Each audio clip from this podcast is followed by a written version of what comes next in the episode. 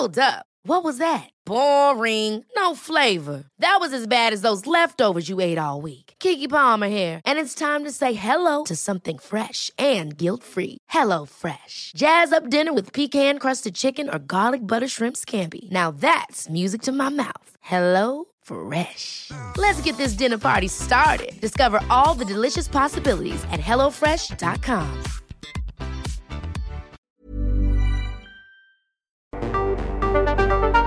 El Heraldo Radio presenta Cámara de Origen, un nuevo espacio para enterarnos del trabajo de las legisladoras y legisladores en los Congresos de México.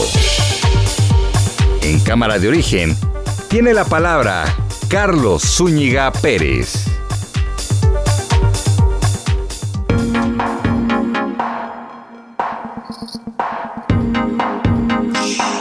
Tal? ¿Qué tal? ¿Cómo está? Muy buenas tardes. Gracias por acompañarnos en esta nueva emisión de Cámara de Origen. Les habla Carlos Ulliga Pérez en este día viernes. Estamos ya a 3 de junio de 2022. Dos días faltan para las elecciones en seis entidades del país. Cuando menos eh, en tres se están decantando las cosas para un partido. No quiero mencionar mucho para que luego no digan que estamos violando la veda electoral, pero tres entidades se antojan competidas. Durango, Aguascalientes y hay que ver las cosas en Tamaulipas, no hay que quitarle el ojo a esta entidad, sobre todo por los antecedentes de violencia y la influencia del crimen organizado en la zona. De eso vamos a estar platicando. Por supuesto, tendremos noticias del momento, las entrevistas que están relacionadas al quehacer legislativo y lo que vaya surgiendo a esta hora. Arrancamos como siempre lo hacemos escuchando cómo va la información a esta hora del día. Porfirio Muñoz Ledo. Hay aquí un peligro muy grande porque hay un paquete de poder y ese paquete de poder es una alianza entre el narco y el gobierno. Francisco Labastida con Carmen Aristegui. Cuatro visitas a Badiguato del presidente de la República, Francisco Labastida. Eh... Con cinco mil habitantes. No, no, no hay explicación. Detrás pueden estar cosas muy sospechosas, pero no tengo la evidencia suficiente. Como dicen los abogados, hay indicios, pero no pruebas duras. Indicios que apuntan a una protección que es muy sospechosa del gobierno sobre el narcotráfico. ¿Sobre el cártel de Sinaloa en particular? Particularmente. Es realmente muy corriente muy vulgar todo esto. Lo lamento porque el licenciado Muñoz Ledo me conoce muy bien y eh, se atreve a sostener de que el gobierno tiene vínculos con el narcotráfico. Es eh, un juicio sin fundamento, temerario. El señor Labastida, lo mismo. Pero además sin ninguna prueba. Y yo creo que es un asunto de nostalgia y con todo respeto, pues de la edad. Por eso yo no puedo seguir una vez que se concluya mi periodo, porque lo peor que puede pasar en política es que haga uno el ridículo.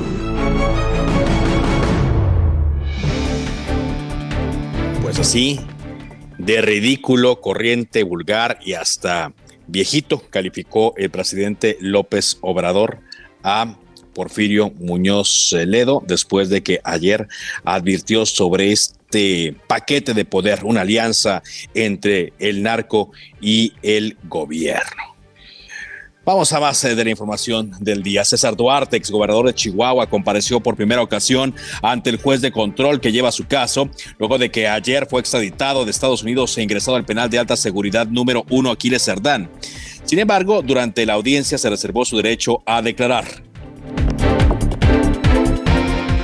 La Comisión Instructora del Congreso de Tamaulipas dio una prórroga para que las partes, en el caso de el juicio de procedencia para desaforar a la diputada Úrsula Patricia Salazar Mojica, dispongan de más tiempo para la presentación de pruebas de descargo en su contra. Recordemos que Úrsula Patricia Salazar Mojica es identificada como sobrina del presidente Andrés Manuel López Obrador y está acusada de pedir moches a un proveedor del eh, Congreso local de Tamaulipas en grabaciones que fueron exhibidas hace semanas. Y el Servicio de Administración Tributaria amplió los horarios de atención para que los contribuyentes puedan tramitar su constancia de situación fiscal. Este es un documento que es ahora necesario para que se corrobore el código postal que está registrado ante el SAT y que así lo debe tener eh, también el patrón. Y bueno, pues eh, ha habido toda una serie también de burlas y de memes diciendo que, bueno, pareciera que el SAT está expidiendo esta constancia para que se le, se le regrese a él mismo. Bueno, pues ya saben, son de las eh, cosas burocráticas que se tienen que hacer en este México de los impuestos. Esta mañana hubo un ataque en contra del alcalde del municipio de Tlalnepantla del estado de Morelos, Tlalnepantla, Morelos. Él se llama Ángel Estrada Rubio. En un video que está circulando se alcanza a ver cómo dos personas llegan en una motocicleta, uno de ellos se baja esperando a que el alcalde salga de un domicilio a donde habían llegado apenas unos segundos antes y lo ataca con una pistola. El alcalde se reporta estable, fuera de peligro. Y este viernes aquí en la Ciudad de México ocurrió una balacera en un bar, se llama el Bar Candela, ubicado en plena zona rosa, en la esquina de las calles Londres y Génova, en la alcaldía Cuauhtémoc, lo cual dejó dos personas lesionadas. Digo, lo llamativo aquí es, aparte de la violencia, evidentemente, que ocurre a unas cuadras de la Secretaría de Seguridad, es que pues el bar está abierto a las 5 de la mañana. ¿Qué hace un bar abierto a esa hora en la zona rosa? Bueno, dicen que eso no es nada nuevo, que es lo común y vea lo que pasó a esta hora. Claro, también hay muchas preguntas sobre qué hace una persona en un bar con armas. Ahí están las consecuencias. Son las 4 eh, de la tarde con 6 minutos. Llegó una oferta muy fresca. Aprovecha que el plátano está a 15.80 el kilo o la carne de res para asar a 154.90 el kilo. Y además, 3x2 en todos los yogurts. Sí, 3x2 en yogurts. Con Julio, lo regalado te llega. Solo en Soriana. A junio 6. Aplican restricciones. Válido en Hiper y Super.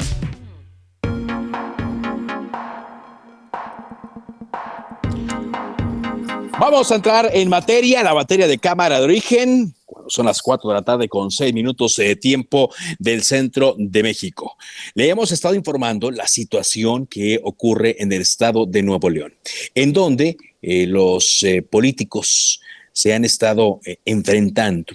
Y ayer el choque entre el gobernador y militantes del Partido Acción Nacional y del PRI, pues llegó a otros niveles, sobre todo cuando conocimos que el eh, Partido Acción Nacional presentó una denuncia, bueno, varias denuncias también ante las fiscalías anticorrupción y especializada en delitos electorales del Estado por la supuesta compra de legisladores y alcaldes para sumarlos al Partido Movimiento Ciudadano, que es el que hizo llegar al poder a eh, Samuel eh, García.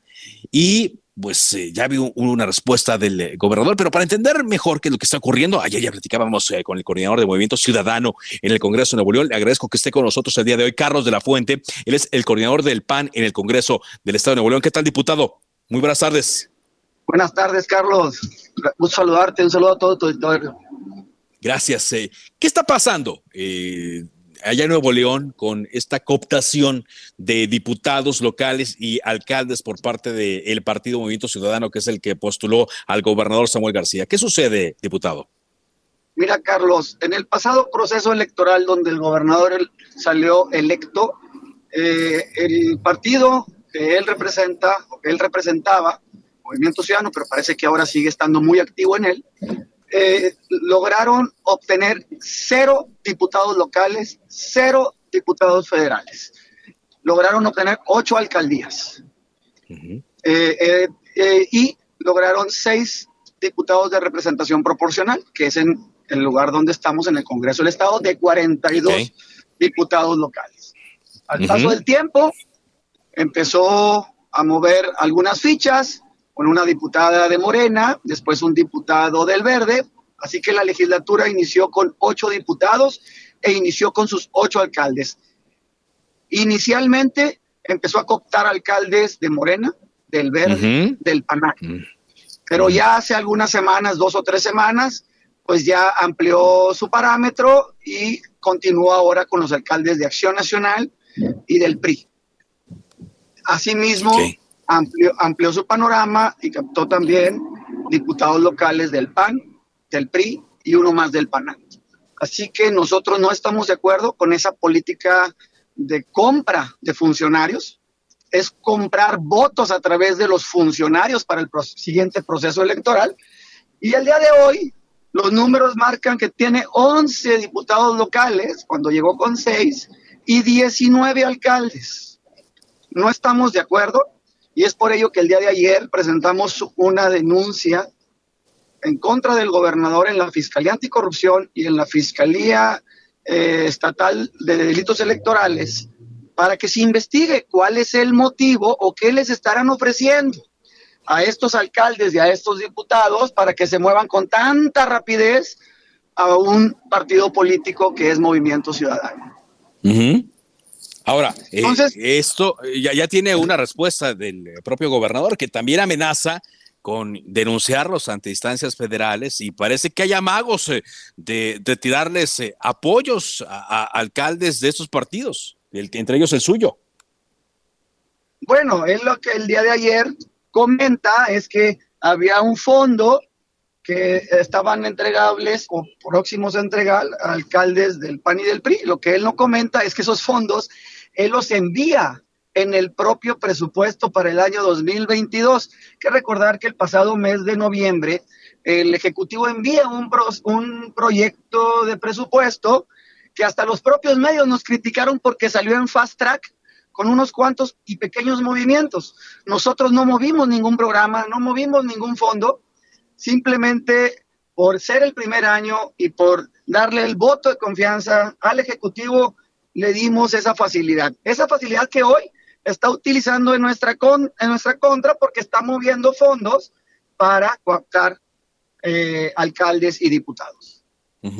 Cooptar alcaldes y diputados. Eh, ¿Qué hay? ¿Qué, es lo que usted ve aparte? O sea, ¿qué hay, ¿qué hay de fondo en esto? Habían sido siete meses de buena relación, de armonía entre el gobernador mesista, los diputados del PRI y el PAN, que son los que tienen o tenían la mayoría eh, ¿Cuál es el, trasfondo de que en esta época, en el mes de mayo, junio de 2022, haya ocurrido esta cooptación? ¿Por qué lo hicieron ahora? Porque inicialmente, desde que envió su proyecto de ley orgánica, le dijimos que le íbamos a dar el voto de confianza y, la procesamos con facilidad. También porque no queríamos ser el pretexto de un inicio de un gobierno que el día de mañana no le estuvieran saliendo los resultados y que dijera que es por culpa del PRI del PAN, que es lo que hemos venido viendo. En cada una de las situaciones o en una cada una de las crisis siempre sale a cooptar, digo, a culpar a un tercero. Por eso yo ya menciono que el señor tiene una enfermedad de victimización crónica. A todos culpa de cualquier situación problemática que pueda enfrentar su gobierno. Tenemos en Nuevo León hoy una crisis de agua que no habíamos tenido en los últimos 30 años. Una crisis de seguridad que no habíamos vivido en los últimos 10 años. Tenemos un gran problema del transporte urbano. Y hoy, tristemente, te puedo decir que hoy tenemos también un problema de crisis política. Entonces, pues el gobernador siempre saldrá a culpar a un tercero y en eso no estamos de acuerdo. Empezamos facilitándole todas y cada una de las reformas que él solicitó, asimismo el mismo el propio presupuesto como ya te lo mencioné. Pero cuando empezamos a ver fallas, principalmente en el tema del manejo del agua, en, el, en la mejora del transporte y en el tema de la seguridad, y salimos a señalarlos, nos comenzó a descalificar y ahí fue donde no estuvimos de acuerdo. Nosotros hemos estado siempre del lado del ciudadano y es por ello que estamos señalando todas esas fallas que ha tenido el Ejecutivo en estos ocho años, de, digo, en estos ocho meses de este nuevo gobierno y que no estamos de acuerdo que diga que fue por culpa de un tercero y que diga y salga a descalificarnos como legisladores. Muy bien. puede ocurrir? Porque pues eh, pareciera, viéndolo desde lejos, eh, diputado, que hay un juego de, vencidas y, esto se puede poner peor, ¿no? Si es que eh, se interpreta esto como un juego de vencidas, ¿cuál sería su llamado? al gobernador de Nuevo León, que por ejemplo estoy viendo aquí que ayer se reunió con algunos exgobernadores, tanto del PRI como del PAN, les pidió ser un canal de comunicación eh, con ustedes, eh, los eh, actuales diputados. ¿Qué, qué, sería lo recomendable, lo, lo, que haría que se distensara este ambiente? Nosotros no tenemos la capacidad de jugar a las vencidas con el gobernador. Obviamente es el Ejecutivo del Estado. Pero nosotros también ganamos en las urnas y somos un poder. Somos el poder legislativo. No somos empleados del gobernador. Él nos ha querido ver como sus propios empleados y nos ha querido eh, ordenar a que le facilitemos los temas que a él le interesan y a que no subamos los temas de interés de la propia ciudadanía. Es por ello que él ha sido un llamado hoy, después de que ha llevado de diferentes partidos políticos una gran cantidad de diputados y de alcaldes. Eh, nosotros, cuando hemos tratado, insisto, los temas de la propia comunidad, cuando hemos estado del lado del ciudadano, como el día de ayer que estuvimos levantando firmas por el tarifazo, el tarifazo que él estuvo en contra en varias ocasiones, cuando fue diputado local y senador, nos salió a desmentir, nos salió a criticar y salió a decir una gran cantidad de cosas en contra de nosotros porque estábamos del lado del ciudadano. Nosotros estaremos y continuaremos la lucha del lado del ciudadano y seguiremos señalando y exigiendo mejores resultados para el pueblo de Nuevo León. Muy bien, pues le agradezco mucho, diputado, que nos haya tomado esta llamada y que nos diera su punto de vista sobre esto que está ocurriendo en el Estado. Muy amable. Gracias, Carlos. Buen día. Muchas gracias. Eh, muy buenas tardes. Eh, Carlos de la Fuente, diputado local del PAN, coordinador de esta bancada en Nuevo León, con este tira-tira que traen con Movimiento Ciudadano y el gobernador Samuel García. Oiga, rápidamente le comento eh, que estamos monitoreando el tweet, la cuenta de Twitter más bien de el Servicio Sismológico Nacional, el cual informa que ocurrió un sismo magnitud preliminar 5.2 al sureste de Ciudad Hidalgo en Chiapas. Esto fue a las 3 de la tarde con 58 minutos. 3 con 58, sismo magnitud 5.2 en Ciudad Hidalgo, Chiapas. Eh, no hay mm, información por ahora de que se haya sentido aquí en la Ciudad de México, que, pero vaya que esta, esta semana, pues sí, hemos tenido eh, actividad actividad importante en cuanto a los eh, sismos que se han sentido, algunos en Guerrero, eh, de una manera menor en Oaxaca, pero sí se han registrado, y también aquí, ahora en Chiapas. Vámonos eh, a otra información, cuando son las 4 de la tarde con 16 minutos. En el estado de Baja California Sur, el Congreso despenalizó el aborto el Congreso del Estado de Baja California Sur aprobó la despenalización del aborto en las primeras 12 semanas de gestación, con lo cual se convierte en la novena entidad del país en avalarlo, apenas la novena. Por eso llama la atención y por eso el día de hoy hemos hablado a la diputada María Luisa Ojeda, quien está con nosotros aquí en Cámara de Origen. María Luisa Ojeda González es diputada del Partido de la Revolución Democrática en el Congreso de Baja California Sur. ¿Cómo le va, diputada? Hola Carlos, buenas tardes. Muchas gracias por darme la oportunidad de estar contigo y con tus radios escuchas esta tarde. Pues apenas decíamos y lo destacamos, ¿no? Apenas la novena entidad del país eh, que lleva a cabo esta despenalización del aborto. Usted está en la Comisión de Igualdad de Género, ahí en el Congreso eh, Sudcaliforniano. ¿Cómo llegaron a este consenso, diputada? Mira, comentarte efectivamente el día de ayer, 2 de junio, eh, se dio la armonización este, al Código Penal y a la Ley de Salud del Estado de Baja California Sur, eh, de acuerdo al criterio emitido por la Suprema Corte de Justicia de la Nación el 7 de septiembre del 2021, este, siendo nosotros el noveno estado que, eh, pues, hacemos la, la, la armonización de la despenalización del aborto. Es algo que creo es muy importante, eh, puesto que pues todas las mujeres tenemos derecho a decidir eh, sobre la gestación, sobre nuestro cuerpo. Y eh, en un estado bueno, que tiene eh, una población pequeña, pero que, que, ha ido creciendo, habrá estos eh, beneficios para las mujeres. ¿Nos puede, por favor, narrar en qué consisten estas modificaciones y qué va a pasar con las mujeres que deseen abortar antes de estas 12 semanas de gestación? Sí, con mucho gusto. Mira, se derogaron el artículo 155 y el párrafo tercero del artículo 56. Se modificaron los artículos 151, 152, 153 y 154 del Código Penal del Estado de Baja California Sur y se reformaron los artículos 60 y 62 de la Ley de Salud del Estado. Eh, con esta iniciativa eh, ciudadana presentada por la doctora Mónica Jasís, este es un tema que ya lo veníamos eh, trabajando, como tú sabes, la agenda progresista del PRD siempre ha estado este, en defensa de los derechos de la mujer y es algo que nosotros también ya ya ya lo traíamos en nuestra agenda legislativa, así es que pues fue más fácil trabajar y que se diera la en este sentido la armonización.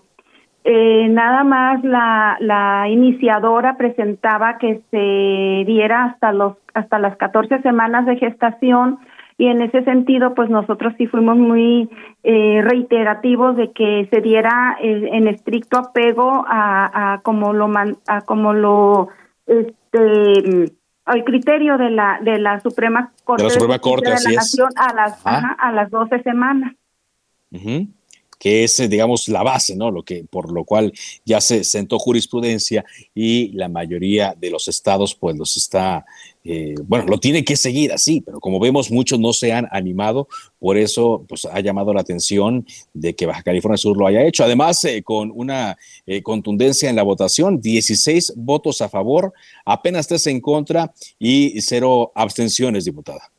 Mira, yo creo que, como bien te lo decía, es un derecho, además aquí en Baja California Sur, a pesar de ser un estado, pues pequeño en cuanto a población, como como bien lo dices, pero hay muchos campos agrícolas, hay muchos campos agrícolas donde hay muchas violaciones, eh, hay, pues las las mujeres de escasos recursos, lamentablemente, son las que más eh, pues padecen o, o, tienen la necesidad de hacerse a, a a veces un procedimiento de eh, pues de aborto o, o de llevar a cabo desafortunadamente por cuestiones económicas muchas veces se hace en la clandestinidad y esto esto va a permitir a que las instituciones de salud eh, pues tendrán que, que proceder a interrupción en forma gratuita y en condiciones de calidad. Eh, entonces pues creo que es un gran logro y un avance para nuestro Estado. Por supuesto que esto será eh, de acuerdo al Código Penal vigente y a la norma oficial mexicana 046, a la, conforme a la Secretaría de Salud lo tiene establecido en la 2-2105, eh, pues cuando así lo requiera una mujer también comentarte que hay 25 carpetas abiertas en nuestro estado eh, este por este eh, delito. Por estos hechos, ajá. Así es. y ahora me llama la pues, atención, eh, me queda poquito tiempo, pero no quiero dejar de destacar esta parte eh, donde a las mujeres que aborten después de esas 12 semanas, sí habrá una sanción, pero esta sanción máxima será de trabajo en favor de la comunidad, al igual que la persona que obliga a una mujer a hacerlo. ¿Es correcto? Eh, pues mira, cuando es después de las 12 semanas, en el artículo 153 queda la penalidad de 3 a 5 años. En el ah, artículo 152, cuando es hasta las 12 semanas y que se es obligada a la persona a pues a, hacer eh, el procedimiento, eh, entonces eh, que no sea con su consentimiento, ah, será de 12 meses a 60 días eh, de trabajo en la comunidad. Ok, ok, cuando sea obligada entonces, lo mismo a la, a la persona. Pues eh, interesante entonces y que las eh, autoridades e instancias, instituciones de salud allá en Baja California, pues deben ahora estar listas, deben estar preparadas para que puedan atender estos estos, estas interrupciones ya legales del embarazo. Muchas gracias eh, por esta entrevista, diputada. Muchas gracias, Carlos. Un gusto. Igualmente, María Luisa Ojeda González, eh, diputada del Congreso de Baja California Sur, con el tema de la despenalización del aborto. Oiga, hay eh, una pues situación de problemas ahora con Colombia, porque el presidente hizo declaraciones en torno a eh, la elección, una campaña, dice, en contra de el eh, candidato eh, Petro, Gustavo Petro en Colombia, y ya la Cancillería de Colombia manifiesta su inconformidad por las declaraciones del presidente López Obrador, los cuales constituyen, dice, una injerencia desobligante en los asuntos internos del país. Bueno, tanto anda el presidente pregonando que no se debe meter. Regresamos. Aprovecha el 2x1 en todos los pantalones de mezclilla. Sí, 2x1 en pantalones de mezclilla. Y además, 30% de descuento en ropa exterior marca Cherokee y Yaka Joe para toda la familia. Con Julio, lo regalado te llega. Solo en Soriana. A junio 6. Aplican restricciones. Se decreta un receso. Vamos a un corte, pero volvemos a Cámara de Origen con Carlos Zúñiga Pérez.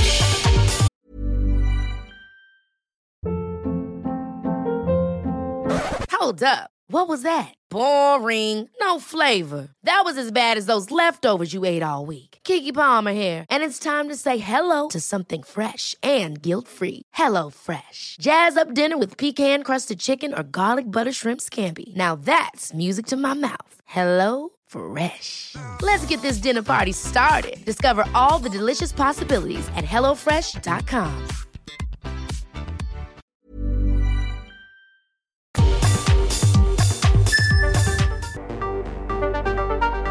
Contacte a Carlos Zúñiga Pérez en Twitter, Facebook e Instagram como arroba carloszup.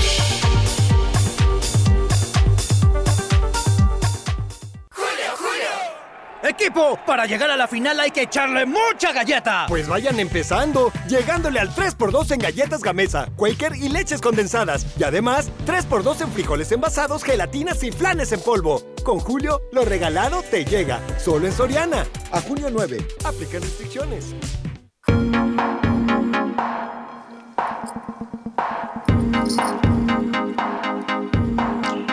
Son las 4 de la tarde con 30 minutos tiempo del centro de México. Como le adelantábamos, el próximo domingo, 5 de junio, habrá elecciones. Seis estados van a elegir gobernador. Básicamente son eh, las elecciones que hay, gobernadores. No, no se eligen otras autoridades, pero llama mucho la atención por el, el, comportamiento, cuando menos en tres entidades. En otras tres como que no pasó prácticamente nada. Las campañas estuvieron pues eh, eh, de lo más normales, por ponerles un calificativo. Vaya, no, no hubo intensidad, no hubo un momento memorable que podamos decir, algo que llame la atención. Y pareciera que más bien, eh, pues la disputa fue eh, por quienes obtenían las eh, candidaturas. Ahí se puso más interesante, más que la propia elección constitucional. Pero bueno, ya que la ley nos lo permita, el próximo lunes platicamos con más calma de estos asuntos. Por lo pronto, el Instituto Nacional Electoral se declaró ya listo para que los ciudadanos salgan a votar en estas seis entidades. Jorge Almaquio con el reporte del Instituto Nacional Electoral. Adelante, Jorge. ¿Qué tal, Carlos? ¿Cómo te va? Buenas tardes a los amigos del auditorio. Efectivamente, la mesa está servida para que el próximo domingo pues se registre una fiesta democrática y más de 11 millones 700 mil ciudadanos salgan a sufragar su voto en seis entidades donde se va a elegir al nuevo gobernador, aseguró el presidente del Instituto Nacional Electoral, Lorenzo Córdoba. En conferencia de medios indicó que hay todas las condiciones para que los electores salgan a las calles y registren, como ha sido en los últimos comicios, una jornada ejemplar. Escuchemos. Las condiciones de garantía de que su voto puede emitirse en libertad y va a ser bien contado, va a ser respetado, están puestas. El INE ha hecho su trabajo, acompañado para ello de los organismos públicos locales electorales. La ciudadanía hasta ahora ha respondido de una manera extraordinaria, una vez más, se ha apropiado de sus procesos electorales. La mesa está servida para que el domingo tengamos una fiesta democrática y los invitados a esa fiesta son los dueños de la misma, las y los ciudadanos. Y bueno, Carlos, Carlos amigos, al realizar un llamado al voto responsable, informado y sobre todo a que sea ejercido de manera libre, también pidió a pues los candidatos, dirigentes partidistas, funcionarios y funcionarios del gobierno federal, los gobiernos estatales y municipales, así como legisladores y dirigentes gremiales, pues a respetar el marco legal y permitir que la ciudadanía vote libre sin presiones de ningún tipo para no contaminar la contienda electoral. Los datos del INE señalan que más de 147 mil ciudadanos debidamente capacitados fugirán como funcionarios de mesas directivas de casilla en las más de 21 mil mesas de votación que se tienen programado para instalar el 5 de junio.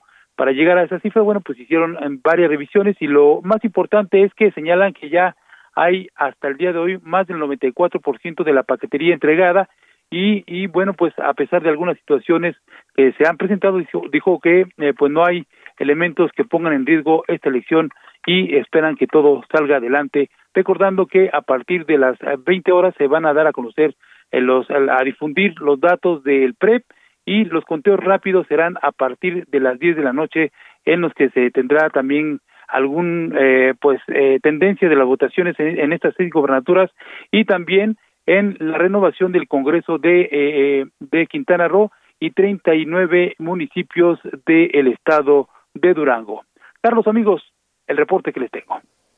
Muchas gracias, gracias eh, Jorge Almaquio por este reporte. A propósito eh, de elecciones, pues resulta que diputados de Morena y del Partido del Trabajo que integran la Comisión de Gobierno y Población prefirieron irse a seis estados, a los seis estados donde hay eh, campaña, y dejaron plantado al priista Alejandro Moreno en la quinta sesión ordinaria de la Comisión de Gobernación y Población de la Cámara de Diputados.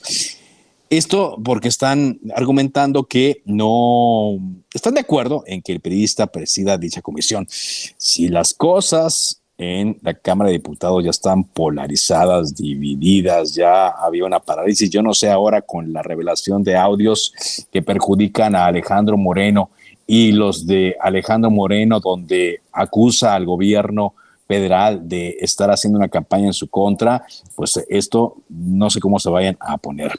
La reunión estaba pactada a la una de la tarde y 30 minutos y al no llegar, al no haber quórum, pues Alejandro Moreno decidió grabar un mensaje, lo acompañó la diputada Cintia López Castro, quien acusó que los diputados faltantes prefieren acudir a hacer política, a apoyar a los candidatos a gobernador, que cumplir con su deber legislativo. A ver, así lo dijeron. Vamos a escucharlos.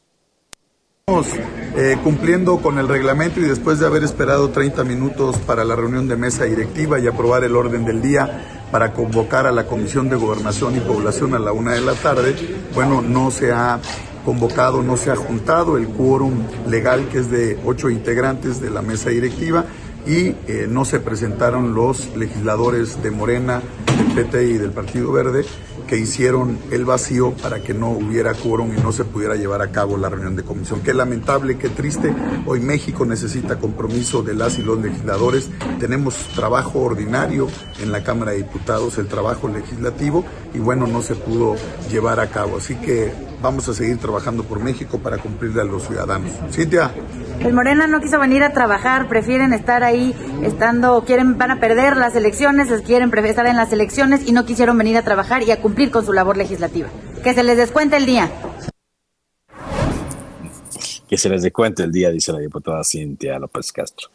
Bueno, por cierto, sí hay muchos funcionarios que dijeron o que argumentaron que con el eh, eh, la visita que hicieron a muchas entidades iba acompañada por el descuento del día. Vamos a ver cuántos días les descontaron algunos de ellos, si es que así se dio. Son las 4 de la tarde con 37 minutos. Vámonos contigo ahora, José García, hasta el estado de Hidalgo, porque hubo hoy em, caos en la capital eh, Pachuca. Damnificados del desbordamiento del río Tula siguen pidiendo apoyo. A estas alturas, José, siguen pidiendo apoyos. ¿Te escuchamos? Hola, ¿qué tal, Carlos? Un saludo a ti y a todo el auditorio. Pues sí, efectivamente, esta tarde cientos de habitantes de diferentes comunidades del municipio de Xmiquilpan, en el Valle del Mezquital, bloquearon los principales accesos y avenidas de la ciudad de Pachuca para exigir al gobernador del estado, Omar Fayad Meneses, que entregue los apoyos económicos a los damnificados de la región por las inundaciones ocasionadas por el desbordamiento del río Tula el pasado 6 de septiembre. Y es que los inconformes bloquearon el viaducto del río de las avenidas en ambos sentidos, a la altura de la colonia Palmitas, también la glorieta de insurgentes en ambos sentidos de la avenida Juárez, la carretera federal México-Pachuca a la altura de San Antonio con dirección al centro y el Boulevard Colosio en ambos sentidos a la altura de la colonia San Cayetano. De acuerdo con la Secretaría de Seguridad Pública Estatal, permanecen interrumpidas las operaciones del transporte público en la zona y hay un elevado tráfico en la región que dificulta la circulación en la zona centro de la ciudad. En este momento, un grupo de habitantes también se encuentran a las afueras del Palacio de Gobierno del Estado, encabezados por la alcaldesa de Xmequilpan, Sandra Alicia Beltrán, y mantienen una manifestación para poder tener un diálogo abierto con el secretario de Gobierno del Estado, Simón Vargas Aguilar, y que una comitiva pueda ser recibida por las autoridades estatales. Hasta el momento los manifestantes señalaron que no han recibido los apoyos por parte del Gobierno del Estado y esto a unos meses de que concluya la actual administración, por lo cual temen que una vez que se lleve a cabo el cambio de esta feta no reciban ninguno de los tipos de insumos por los cuales se había comprometido el gobierno del Estado. Desde el pasado 5 de, abril también otro grupo de manifestantes encabezados por el alcalde Joel Elías Paso en Tecozautla también bloquearon las vialidades de Pachuca impidiendo el paso vehicular por más de ocho horas en diferentes puntos de la ciudad. Y eso precisamente a unos días de que se lleve a cabo las elecciones para la renovación de la gobernatura, donde incluso a los actores políticos han señalado que se trata precisamente de tratar de estropear el proceso electoral que se va a llevar a cabo este domingo. Es parte de la información que tenemos hasta el momento, Carlos. Eh, es lo que te iba a decir, que si tiene alguna relación, qué casualidad también que se hayan esperado hasta el viernes antes de la elección para poder eh, salir a manifestarse. No sé si alguien los haya asusado a ello, o sea, algún grupo, algún político, algún partido los haya acarreado con este fin. Eh, están encabezados por la alcaldesa de Xmiquilpan, ella es del Partido del Trabajo, ella ha apoyado mm. abiertamente a la candidatura común de Juntos Hacemos Historia en Hidalgo de Julio Menchaca Salazar y están en contra del gobierno priista de Omar Fayad Meneses. Bueno, pues mm, ojalá y no sigan lucrando con estas necesidades y, llama la atención que haya pasado tanto tiempo y que denuncien a estas alturas que no han recibido apoyos. Muchas gracias eh, por este reporte, José. Gracias, seguimos al pendiente. Buena tarde. Muy amable, José García desde Hidalgo, con quien, por cierto, vamos a estar hablando en los siguientes días para ver cómo resulta la elección del próximo domingo, además de Aguascalientes, Durango, Oaxaca, eh, Quintana Roo y Tamaulipas. Bueno, vámonos ahora a Nuevo León. Ahí no hay elecciones, pero a los habitantes de Nuevo León le quedan pocas elecciones en cuanto al suministro de agua, porque se anuncia que las restricciones incrementan en cuanto al suministro de agua allá en Nuevo León. Pocas horas tendrán suministro de agua. Cuéntanos, eh, Daniela García, cómo se da este anuncio y cómo lo está recibiendo la comunidad regiomontana. Te escuchamos. ¿Qué tal, Carlos? Muy buenas tardes. Pues eh, nuevas noticias y no necesariamente buenas aquí en Nuevo León, ya que será a partir de mañana sábado cuando las medidas de reducción de consumo de agua se van a incrementar. Los ciudadanos solo tendrán acceso al servicio durante seis horas. Hubo una rueda de prensa el día de hoy después de una reunión del gobernador Samuel García, los alcaldes metropolitanos y el director de agua y drenaje de Monterrey, Juan Ignacio Barragán, donde se confirmó que se llegó a la decisión de reducir el tiempo de acceso al servicio de agua en la zona metropolitana de Monterrey. De esta manera, todos los usuarios de la ciudad solo tendrán servicio de agua de 4 a 10 de la mañana. Actualmente hay que recordarlo, el acceso a agua es de 5 a 9 de la mañana de forma diaria por zona y se corta de 6 de la tarde a 6 de la mañana todos los días. Se modifica esta, esta medida de 6 de la tarde a 6 de la mañana, pero pues únicamente podrán tener acceso al agua de 4 de la mañana a 10 de la mañana eh, todos los días. Lo que explicaba eh, Juan Ignacio Barragán, director de agua y drenaje, es que se va a suspender el programa de, de recortes de un día a la semana por zona y se va a establecer este programa generalizado de abasto garantizado de las 4 de la mañana a las 10 de la mañana todos los días en toda la ciudad. Es un programa extremo, reconoció, pero aseguró que si hubiera lluvia podría ir cambiando este panorama. Consideró que esta nueva medida podría extenderse hasta el mes de agosto. Además, pues anunció que van a habilitar 120 pipas, Carlos, para dar servicio a zonas afectadas por falta de agua. La medida, bueno, pues fue aprobada por los alcaldes metropolitanos, pero se hizo un llamado a la autoridad a que se cumpla con tiempo y forma con esta medida, ya que actualmente, pues sabemos, no se están respetando los horarios de diferentes partes y los habitantes de los municipios han sufrido cortes. Eh, sabemos de casos de hasta 10 o más días. Obviamente, Carlos, pues ya hay reacción por parte de los ciudadanos. La ¿Qué dicen? No ¿Qué dicen los, bien en este momento. no, pues me imagino. Sí, Carlos, lo que hemos podido conocer al hacer algunos sondeos aquí en Monterrey es que realmente la gente no está contenta, sobre todo están hablando de los cortes que se están anunciando de un día para otro. Por ejemplo, la zona a la que le toca el corte el día de hoy, dice ni siquiera tengo tiempo para prepararme para el corte del día de mañana porque hoy ya no tengo el servicio del agua. Y bueno, pues obviamente hay cuestionamientos sobre que solamente sean seis horas el servicio que se va a tener al agua ya que reduce bastante el tiempo, no únicamente para bañarse y utilizar el baño, sino todas las demás eh, pues actividades que se necesitan para, eh, para utilizar el agua. Estamos hablando de lavar ropa, de lavarse las manos, incluso pues las escuelas están eh, pues tomando precauciones para saber cómo podrán recibir a los menores pues sin poder tener el servicio de agua para atender las medidas básicas de protocolo de higiene y más en casos de COVID-19, Carlos. Pues claro, por supuesto, el agua es vital, es fundamental eh, en esta época y más eh, con las temperaturas que se registran allá en Nuevo León. Ahorita más o menos que andan en los treinta y tantos, ¿no? 33 grados, está nublado, lo que ayuda un poco, Carlos, pero el fin de semana se espera que suba a 40 grados la temperatura. A 40 grados. ¿Y esta, este, esta suspensión o esta restricción de solamente seis horas de suministro ya empieza mañana mismo? A partir de mañana sábado, Carlos, a las, a las 10 de la mañana se corta el servicio de agua para toda la población en la zona metropolitana de Monterrey. Bueno, pues a prepararse. ¿Tú ya tienes tu tinaco, Daniela? Tinaco no, Carlos, lamentablemente. Porque aparte escasearon, ¿no? eso es un fenómeno también que pasó allá, escasearon los, los tinacos, los vendían carísimos. Exacto, subieron bastante de precio. De hecho, Carlos, también si me permites comentarte, hay actualmente eh, escasez de, botellones de agua. Eh, incluso nos están reportando que se están eh, vendiendo a sobreprecio hasta 200 pesos los botellones de agua de 20 litros. Ah, caray. Bueno, pues muchas gracias. Gracias eh, por este reporte y estamos atentos. Muy amable. Seguimos pendientes. Muy buenas tardes. Muy amable.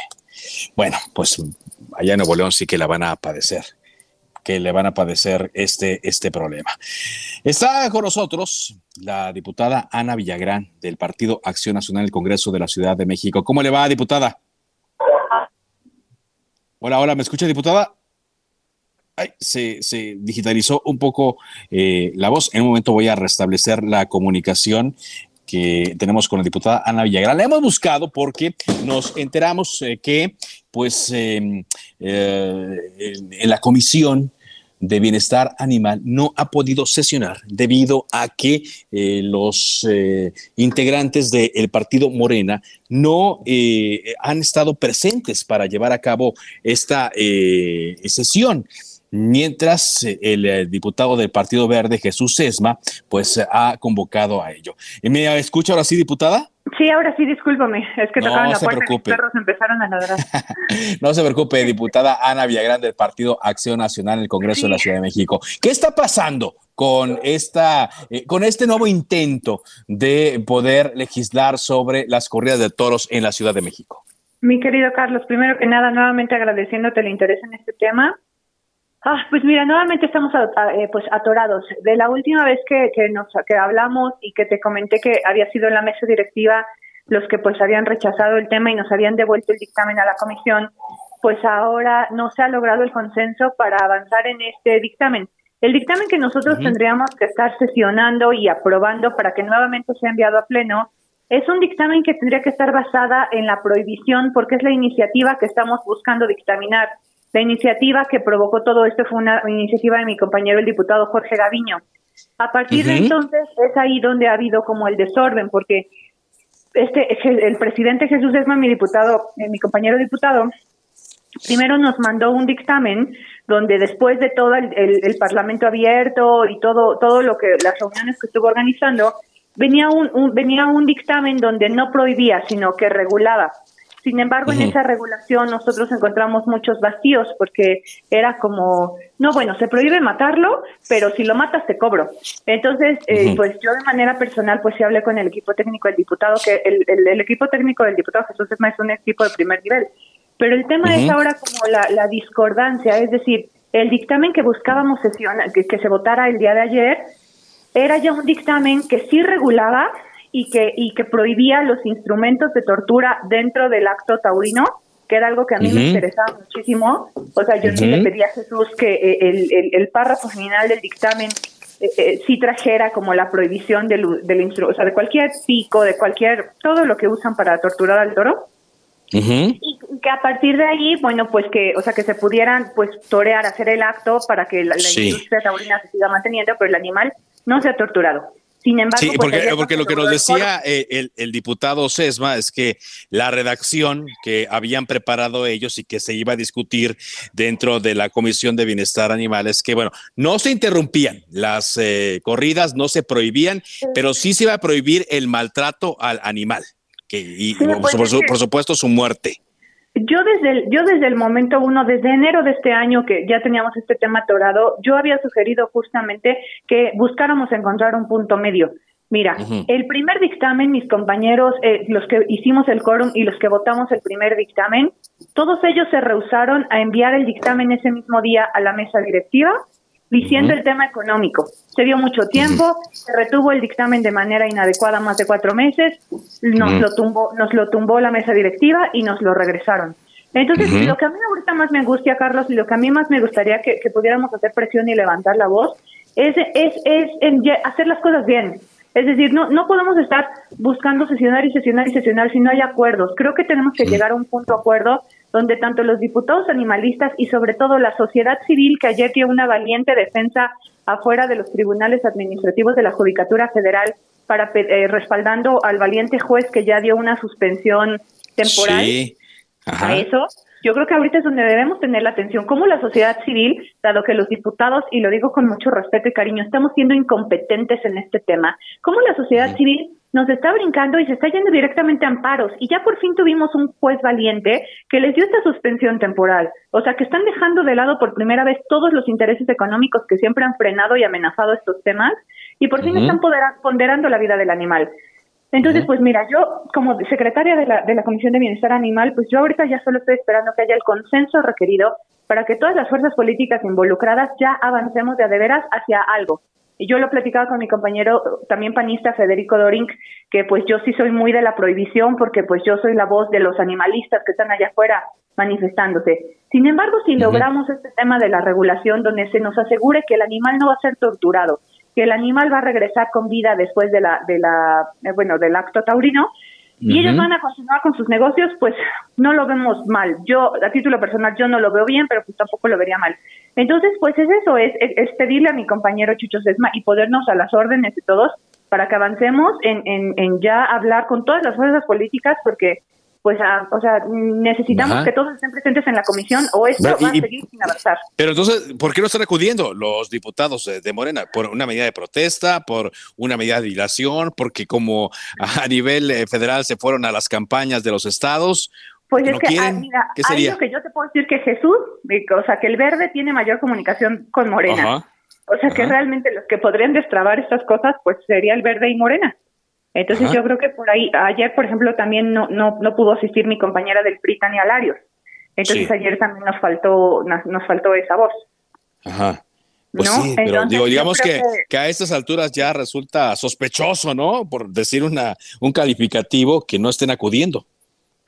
Pues sí está muy raro, pero te digo, lo que, o sea, lo que a mí me molesta es como todo el desorden administrativo y todo el eh, eh, legislativo, es decir, si estamos dictaminando una iniciativa que va por la prohibición, pues entonces no votemos un dictamen que va por la regulación, mejor metamos una iniciativa que vaya por la regulación y así ya que todo salga limpio y bien, porque hazte cuenta, imagínate que logramos que pase el dictamen de la regulación, nos lo van a tumbar por, es, por este desorden que te digo, nos lo van a tumbar porque Como ya, ya ocurrió en la primera ocasión, ¿no? Digo, si no se discutió el anterior fue porque en la mesa directiva dijeron que no. hacer mal las cosas pudiendo hacer bien las cosas, eh, pudiendo transitar como con este orden técnico requerido, porque si no en el pleno nos lo van a volver a tumbar. Y entonces a mí me molesta estar haciendo las cosas así al aventón. O sea, yo creo que ya todos los diputados y diputadas de la comisión nos tenemos que poner, eh, pues, eh, o sea, pues mucho en orden, asumir nuestra responsabilidad y ya dialogar de este dictamen hacia dónde, hacia dónde podemos encaminarlo y que todo esté tan blindado que no se caiga, mi querido Carlos. Bueno, ¿y cuándo? ¿Cuándo podría ser? Para, ¿Para cuándo podría citarse a una nueva sesión de la Comisión de Bienestar Animal y que todos acudan? ¿Cuándo podría ser esto? La verdad es que no sé si se está planteando en efecto para la próxima semana o más adelante, porque sé que la próxima semana tenemos una sesión extraordinaria, pero ya no sé si este tema entraría ahí. Exacto, exacto, sí, lo, sabemos y nos lo, nos lo, comentaron.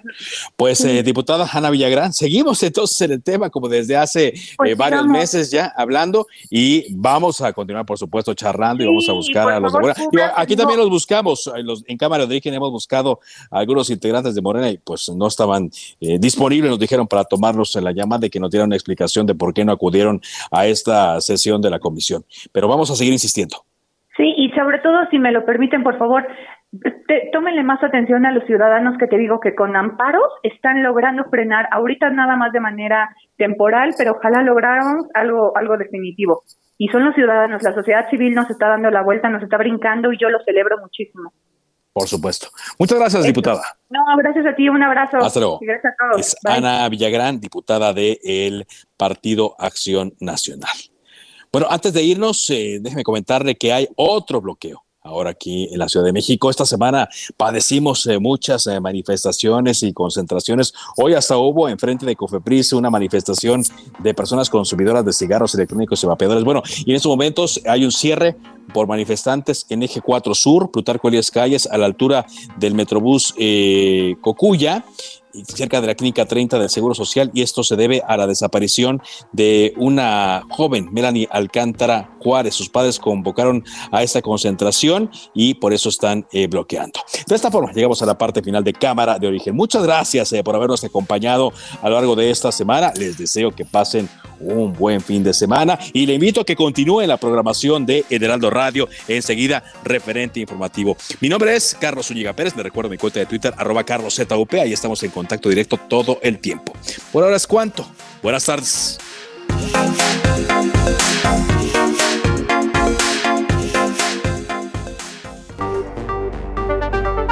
Se cita para el próximo programa. Cámara de origen, a la misma hora, por las frecuencias de El Heraldo Radio. Se levanta la sesión.